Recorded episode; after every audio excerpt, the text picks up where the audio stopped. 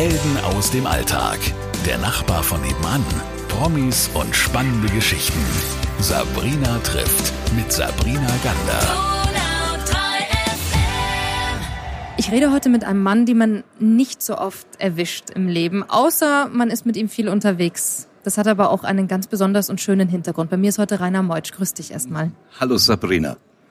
Rainer, wenn wir ganz von vorne anfangen, ähm, diese Stiftung Fly and Help, die du heute hast und über die wir auch reden werden, hat einen ganz besonderen Hintergrund. Das fing aber mit was ganz anderem an.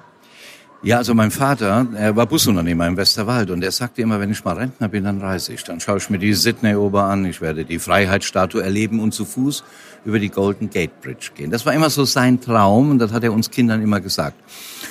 Und dann habe ich mein eigenes Unternehmen aufgebaut, Berge und Meer, habe es zur Nummer eins in Deutschland dann gebracht und habe dann, als ich knapp über 50 war, an die Worte meines Vaters gedacht. Denn mein Vater hat all das nicht mehr erlebt. Er ist gestorben mit 58 und ist nie gereist. Somit habe ich dann mein Unternehmen verkauft. Ich habe gesagt, das machst du jetzt mit deinen Augen, siehst du das, was dein Vater sehen wollte. Habe mich zum Piloten ausbilden lassen, habe mir ein altes Flugzeug gekauft in Amerika, so eine 35 Jahre alte Propellermaschine.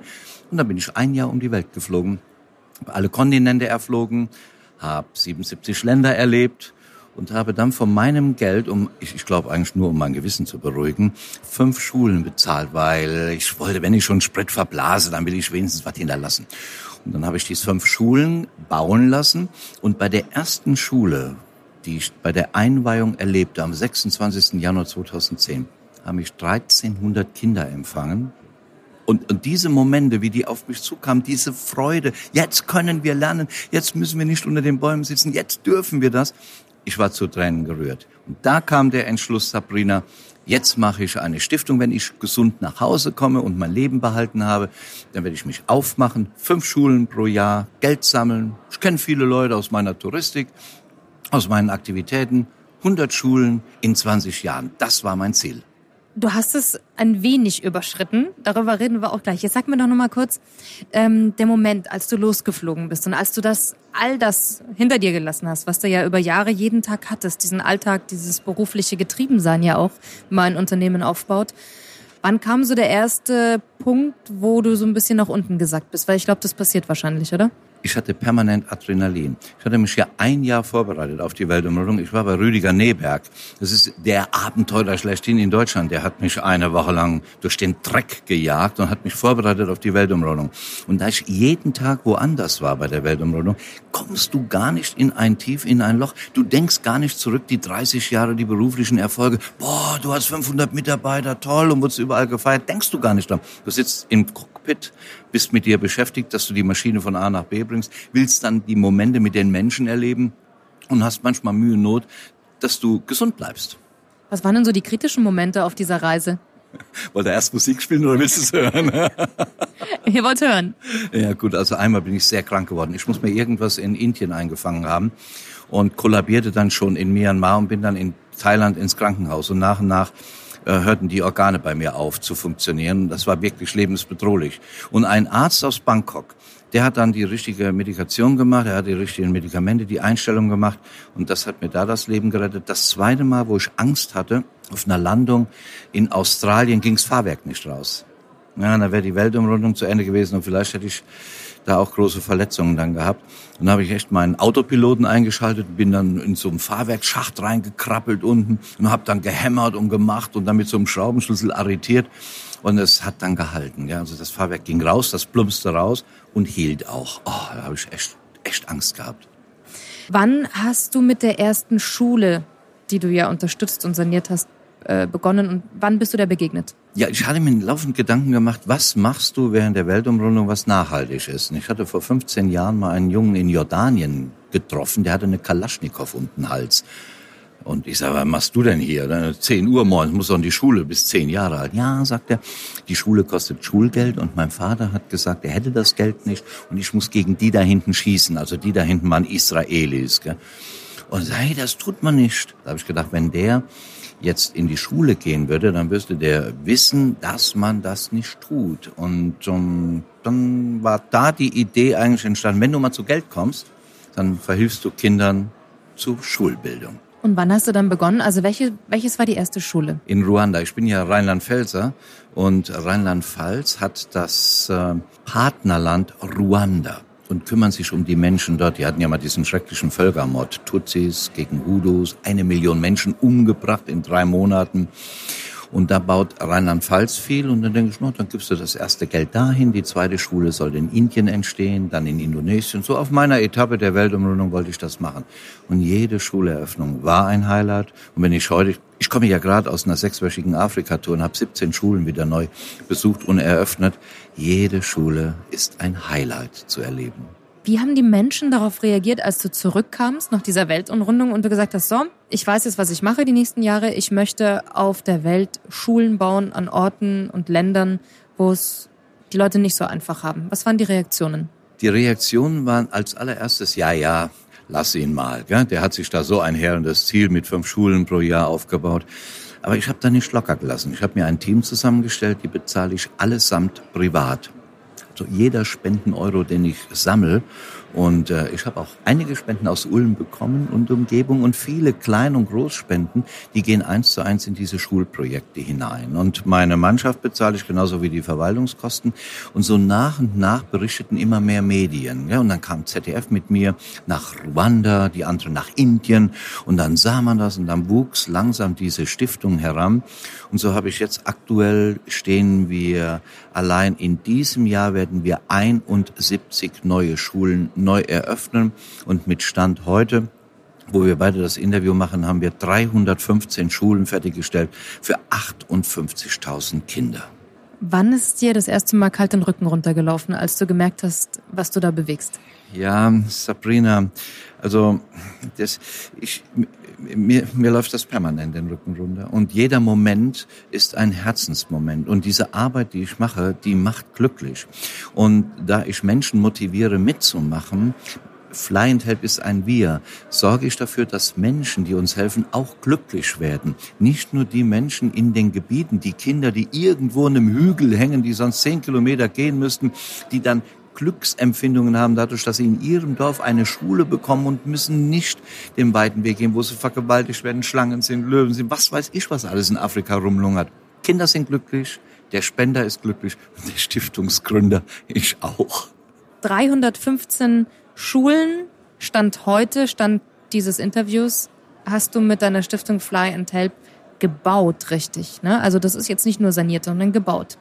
Ja, genau. Eine Schule wird meist nach UNO-Standards, da wo es der Staat zulässt, gebaut.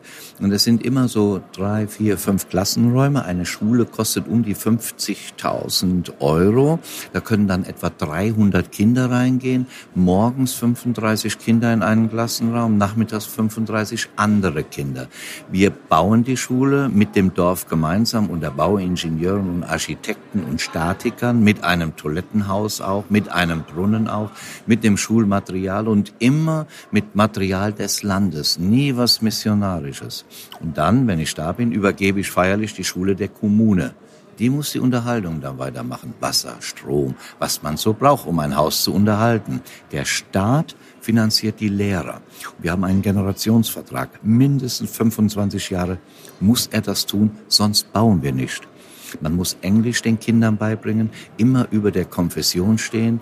Es dürfen Christen genauso wie Muslime oder Buddhisten in einem Klassenraum zusammen sein. Und die Nachhaltigkeit steuern wir, indem wir ein Team haben, die einfach in die Länder fahren. Das sind oft Manager von großen DAX-Unternehmen. Die sind jetzt 62, 63. Die fliegen in der Weltgeschichte rum und kontrollieren unsere Schulen nach einem bestimmten Raster. Ich möchte, dass es die Schulen noch gibt, wenn es mich nicht mehr gibt. Die sollen also 40 Jahre plus X mindestens halten. Hast du dir das so vorgestellt, dass das so läuft, dass auf einmal 315 Schulen dastehen?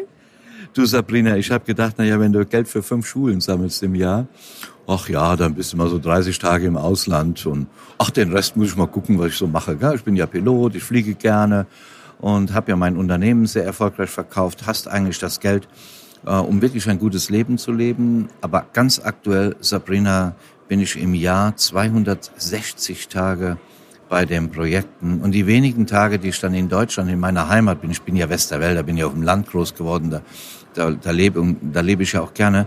Aber diese Tage bin ich dann bei Rotariern, bei Lions, bei Firmen, präsentiere die Stiftung. Weil du musst sowas dann auch am Laufen halten. Du kannst dich nicht zurücklehnen. Äh, ich habe genauso viel, äh, arbeite ich heute wie bei Berg und Meer nur anders. Bei Berg und Meer musste ich morgens die Tür aufschließen und da mussten so und so viele Umsätze reinkommen, um meine 500 Mitarbeiter zu bezahlen. Heute baue ich so viele Schulen, wie Menschen mir Geld anvertrauen. Und dann lacht er dabei immer so mit seinen Strahleaugen. Rainer Meutsch ist heute bei mir. Deine Stiftung heißt Fly and Help. Du fliegst selber und hast gesagt, na ja, ich bin ganz viel unterwegs und auch Firmen aus Ulm haben zum Beispiel gespendet. Können denn auch die ganz normalen Menschen bei Fly and Help mitmachen? Ja, genau. Es gibt ja die vielfältigsten Möglichkeiten mitzumachen. Zum einen die Spende an sich, das ist das Einfachste. Gibt das Spendenkonto, Fly and Help, man spendet ob 5 Euro, 50 Euro, ob eine ganze Schule, eine Firma, was auch immer. Firmen machen Firmenfeste, Feuerwehr machen Jubiläumsfeste, der eine wird goldene Hochzeit feiern mit seiner Frau, der andere wird 70. Also gibt viele Möglichkeiten, aber man kann auch mitreisen in die Länder. Über unsere Webseite sieht man, dass es Delegationsreisen gibt. Mit mir zusammen nach Ruanda, Indien, nach Äthiopien oder Kenia, Tansania, Namibia, Südafrika, wo auch immer hin. Wir haben 41 Länder. Dann schaut man sich an, wie entsteht denn eine Schule? Dann kommt eine unglaubliche Motivation. Es kostet Geld die Reise, aber ich bezahle die auch. Und wenn dann einer sagt, ich möchte mal länger da bleiben, dann vermitteln wir ihn an unseren Projektpartner. Wir haben immer einen Projektpartner im Land, der länger wie 20 Jahre dort schon tätig ist und deutsche Strukturen hat. Welthungerhilfe. Die Mitarbeiter kann ich kostenfrei nutzen. SOS, World Visions, viele Organisationen und Vereine, die uns dann helfen. Das nächste, ich bin ja leidenschaftlicher Helikopterpilot, mache Rundflüge durch Deutschland und die Gelder gebe ich meiner Stiftung. Es gibt dann die große Show Abenteuer Weltumrundung, wo ich meine Weltumrundung im IMAX-Format erzähle, habe die Sängerin aus König der Löwen dabei, Circle of Life und Schlangenartisten und Panflötisten. Ich erzähle meine Geschichte. Zum Schluss kommt der Part von Fly and Help. Ich habe ein Buch geschrieben, es war ein Bestsellerbuch. Die Gelder gehen in meine Stiftung. Oder es gibt die große Gala, Alpha Will, Bonavista Social Club, alle treten umsonst auf. Heino mit der Band, der chinesischen Nationalzirkus.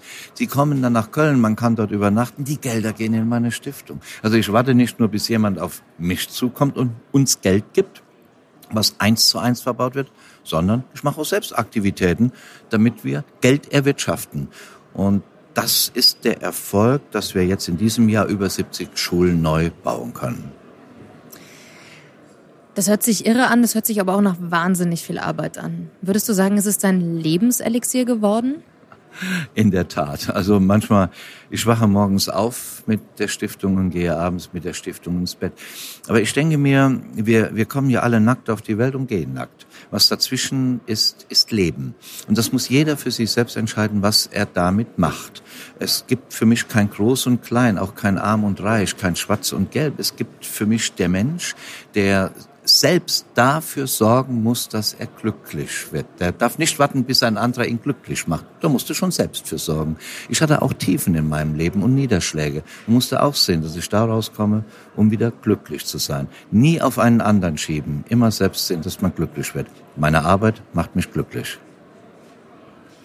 Sag mal, was waren denn so die Momente? Ich meine, du hattest, wenn du bei 315 Schulen heute bist, ähm, die du gebaut hast, sicher sehr, sehr viele, aber welche Momente sind dir so unter die Haut gegangen, wo du gemerkt hast, ähm, oh, die werde ich wahrscheinlich nicht mehr los?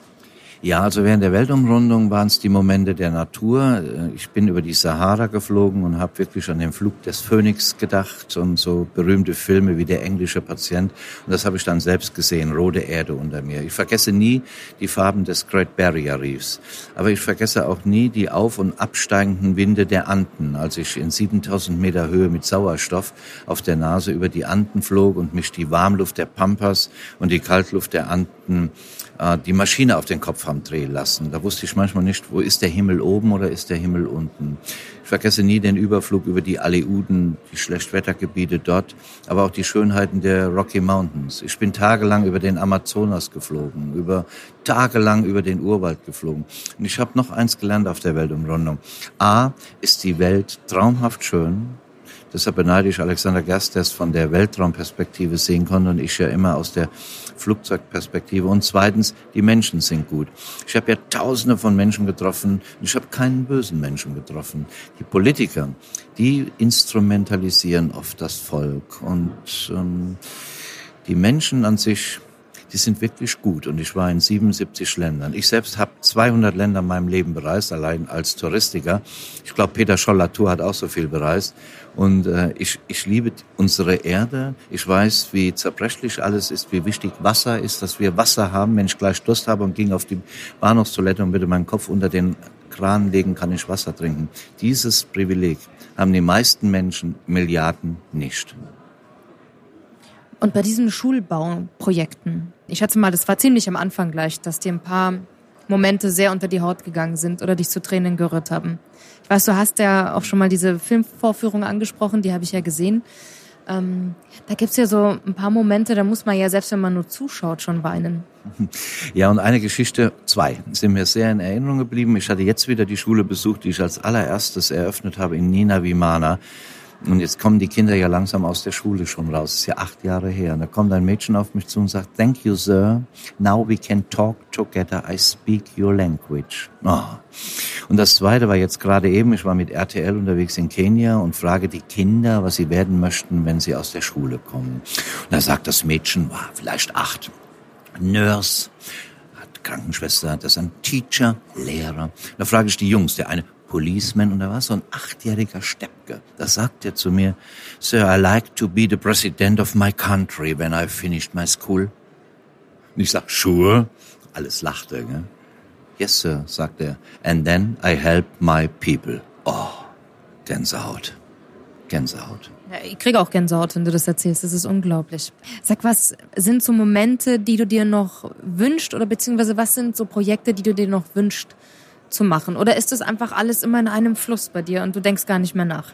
Doch, ich denke nach. Wenn wir beide jetzt zum Beispiel das Interview führen und ich sehe dich, wir sitzen einen Meter voneinander, du hörst gespannt zu, hoffentlich unsere Hörer werden genauso diese, diese, dieses dann empfinden, dann habe ich einfach nur so einen Wunsch, solch ein Mensch äh, wie dir, der, der so nah an dem Projekt Mensch und Kind und Bildung und Zukunft und Nachhaltigkeit steht, dir das selbst auch mal zu zeigen. Komm einfach mal mit, schau es dir an. Ich hatte jetzt einen jungen Menschen von dem Deutschen Reisebüroverband, die fragten mir Löcher in den Bauch im, auf der Bühne. Ich konnte jede Frage beantworten, aber irgendwann sagte ich, wisst ihr was, sucht euch einer aus, ich lade eine ein, kommt mit mir nach Ruanda und dann macht er über Instagram, Facebook, dann schreibst du jeden Tag deine Empfindung. Wir sind letzte Woche wieder zurückgekommen. Sie hat tausenden von jungen Menschen von der Reise berichtet. Und das ist auch meine Botschaft. Menschen mitnehmen, die dann nach draußen berichten, wie es dann wirklich ist.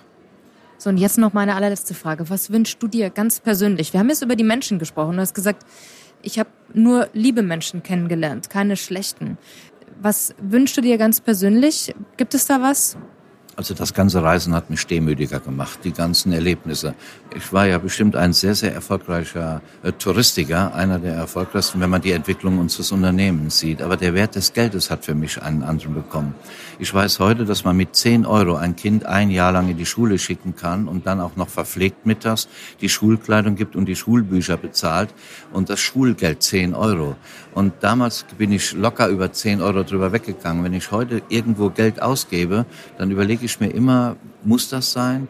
Äh, ist das nachhaltig, was du tust? Du hast doch schon ein Shirt, warum kaufst du für 1990 nochmal ein Shirt?